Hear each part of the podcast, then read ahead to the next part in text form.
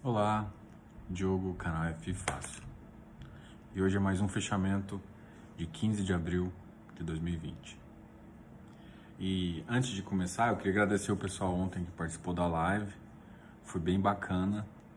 E a gente gostou tanto da live ontem, da, da participação de vocês, que a gente vai fazer esse evento de forma quinzenal ou mensal. Então, assim, vai tendo dúvidas, vai querendo saber sobre um assunto específico, manda aí pra gente que uh, a gente vai preparar um conteúdo bem legal para a próxima, tá ok?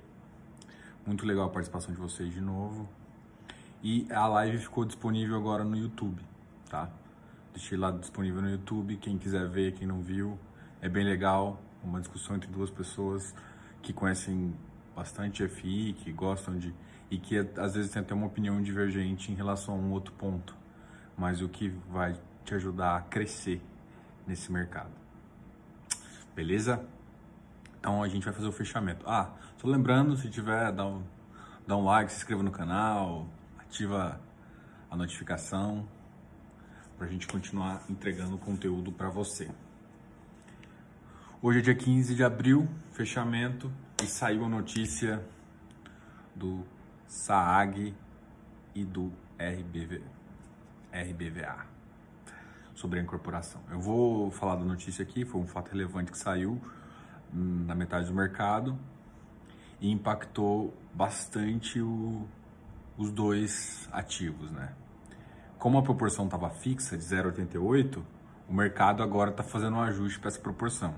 Então, com isso, o SAAG caiu 3%, enquanto o RBVA subiu, 120, subiu para 122.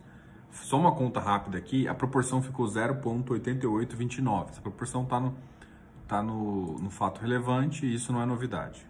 Se a gente fizer uma conta aqui, é, multiplicando o RBVA por esse valor, você vai ver que o ativo SAAG ele ainda está ficando no valor de 107, 107,96, quase 108. E o valor dele está 109,45. Ou seja, esperem novas quedas do SAAG e provavelmente o RBVA vai subir. Agora eles vão fazer um ajuste porque no dia 20, conforme o comunicado, a, o SAAG deixa de ser negociado e passa a ser negociado como RVBA. Tá ok? Uma uma, uma coisa que eu vou ressaltar aqui e que eu achei legal foi que, pela proporção, ficou mais vantajoso para o FVBA do que para o SAAG. E o SAAG teve uma.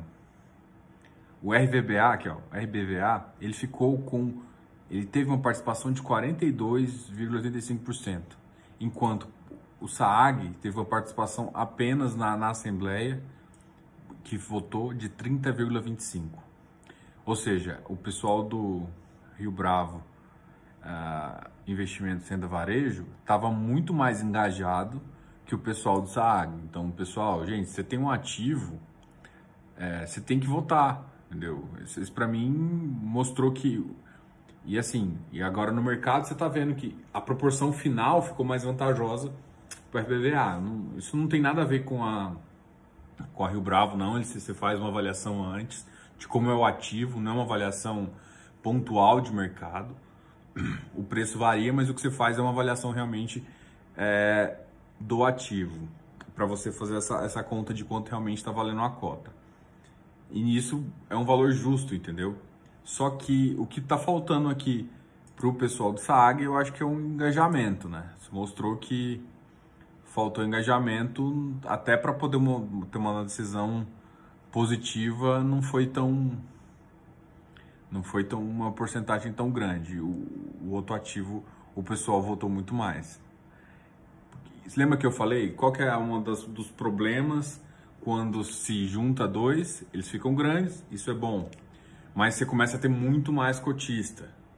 Então se você quer que a sua voz fique mais forte dentro do fundo você tem que participar dessas reuniões, tá? Tem que votar, tem que pegar seu e-mail, colocar o seu nome e participar da cota.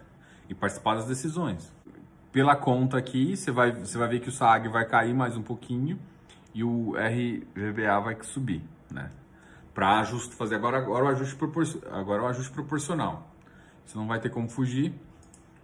Segundo o anúncio aqui, pelo RVBA, como vai todo mundo para lá, foi autorizado capitão de foi autorizado capital de 2 bilhões. Isso é bem legal, né? Isso já vai ajudar, se eles precisarem fazer nova missão, agilizar uma oferta que seja 476 ou que seja uma 400. Se está na dúvida aqui que é oferta 400 ou 476, dá uma olhada no meu feed no Instagram que eu postei uma informação hoje lá sobre as ofertas, as emissões, tá ok? E aí, uma sugestão de quem tem SAAG, vê o que o pessoal do RVBA votou porque agora você está incorporando o seu, a, o seu regulamento joga no lixo, literalmente, e agora você segue o regulamento do outro fundo, tá? Então você vai ter que olhar o regulamento do outro fundo. Se você não conhece, se você não prestou atenção em toda essa, essa confusão até agora, se liga agora. Vai no fato relevante dele, vê como é que foi o engajamento, vê o que, que eles votaram positivo para você observar. É bem isso agora virou mandatório porque você vai participar dos cotistas lá agora. Com isso, a... hoje o iFix teve uma queda de 0,19, uma queda pequena, mas eu já tinha, já, já, já tinha comentado isso com vocês ontem, olha, o iFix está vindo cansado, está cada vez ainda, é, tendo um menor crescimento, já está numa fase de acomodação, então quando tem sucessivas altas é, é uma, uma, tem uma possível queda. Foi um reflexo um pouco da bolsa também, que caiu 1,36%. É, é meio uma ressaca do que está acontecendo, né? Então, ainda está com, com a crise no petróleo, né? Ah, eles entraram no acordo da OPEP, mas eles estão querendo reduzir ainda mais por conta da demanda. E aí, essa, esse embrólio aí, ainda misturado com o Covid, ainda vai dar muita subida e descida dessas commodities. Então, preparem os cintos aí que essa brincadeira só está começando. Enfim, mas você já consegue observar que os ativos do iFix estão muito mais estáveis. Ontem eu falei que meus ativos negativos estavam muito menor. Hoje em dia eu abri meu home broker aqui com os ativos que eu sigo e a maioria tá negativo. Claro que tem alguns positivos, mas a maioria ficou negativo que ficaram negativos principais foram SAAG, um FOF, que é o RBRF, RBR Alpha, o KNRI, o ABCP, o VISC. Ah, olha, shopping aqui todos caíram, hein? ABCP, VISC, XP HSML Mall, que tá, ah, são os que estão meu combozinho aqui de de, de, de, do setorial aqui de shopping, tudo para baixo. Vamos ver se o HFOF. A gente falou de um FOF, vamos ver como é que comportou. O HGFF subiu, mas ele está na faixa de 92, então ele está em, outra, em outro padrão. O FOF também caiu, mas caiu muito pouco, ele praticamente ficou estável. Mas assim, esses ativos eles estão próximos ali de um valor 100, que é um HGCR, crédito. Esse acho que é o primeiro de crédito que eu vi caindo, que teve uma queda um pouco mais acentuada, que é o HGCR 95,20. Bom, é, eu ainda acredito que seja uma oportunidade nele, né? Mas eu já tinha feito uma conta que, por enquanto, até estabilizar essa questão de crédito, eu estava entrando nele até 93, se eu não me engano. Tá? Eu tô com isso na cabeça. Ou se não, 95 ali já está no meu limite. Mas ele continua sendo um bom ativo, mantém na carteira, se você tem. Eu só estou falando para comprar agora, né? Vamos ver o KNCR. Cadê o KNCR? O KNCR ficou positivo. 0,27. Também é outro que está quase no limite, que não, não mais para carteira. Um que caiu hoje um pouquinho foi o MXRF, chegando a 10 reais também para mim ele, ele vale a pena até 9,50, uma decisão pessoal sua e tal. Não é que o ativo não é para comprar. Esses ativos todos que eu falo aqui normalmente é de uma lista que ou eu recebo perguntando ou eu tenho na minha carteira. E o que, que acontece? Tem ativo que ele está num valor que você eu vejo um ganho nominal de 5 a 10%. É um ativo seguro, uma coisa assim. E é esses ativos eu, eu tô, tô falando, olha, a minha entrada para eu ainda ter esse ganho, não. Quando você entra nesse ativo já num preço onde você não está vendo isso, ele já está muito próximo do VP corrigido, vamos dizer assim, e esse VP corrigido já, já não vai te dar esse ganho beta. Mas não que no futuro ele não vai te dar um ganho, não que no futuro ele não vai voltar para o preço é, real dele, mas esse beta aí, depois da segunda onda, depois do pós-Covid aí, é, esse, esse, esse beta ele já fica comprometido. Comentei com vocês que alguns eu já estou falando um valor assim, ó, não, não, não compensa. Não é que não compensa entrar. Não compensa se você está pensando nesse beta nominal.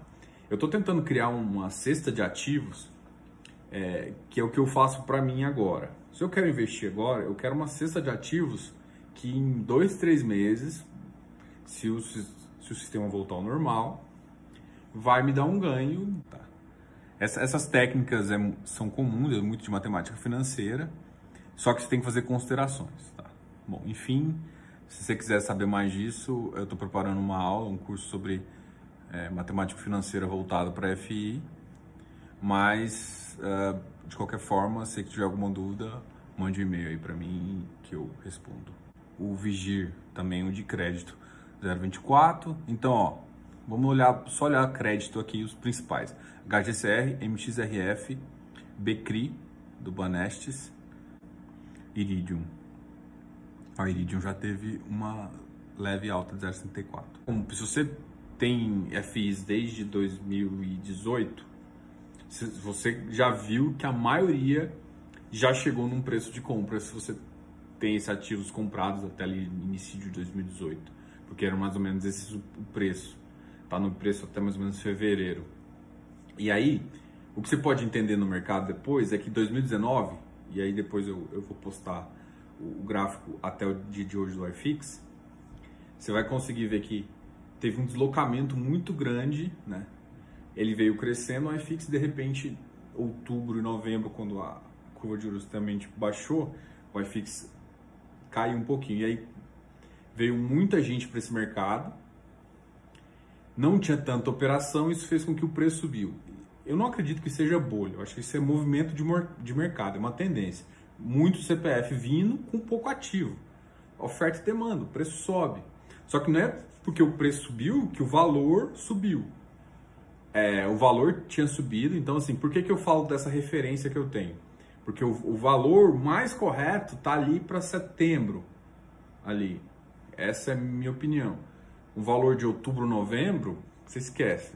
Esse, esses números vão demorar muito mais a voltar, se voltar, e tem que ter outras questões aí mas um valor mais real de um ativo é aquele mais ou menos de setembro ali, tá?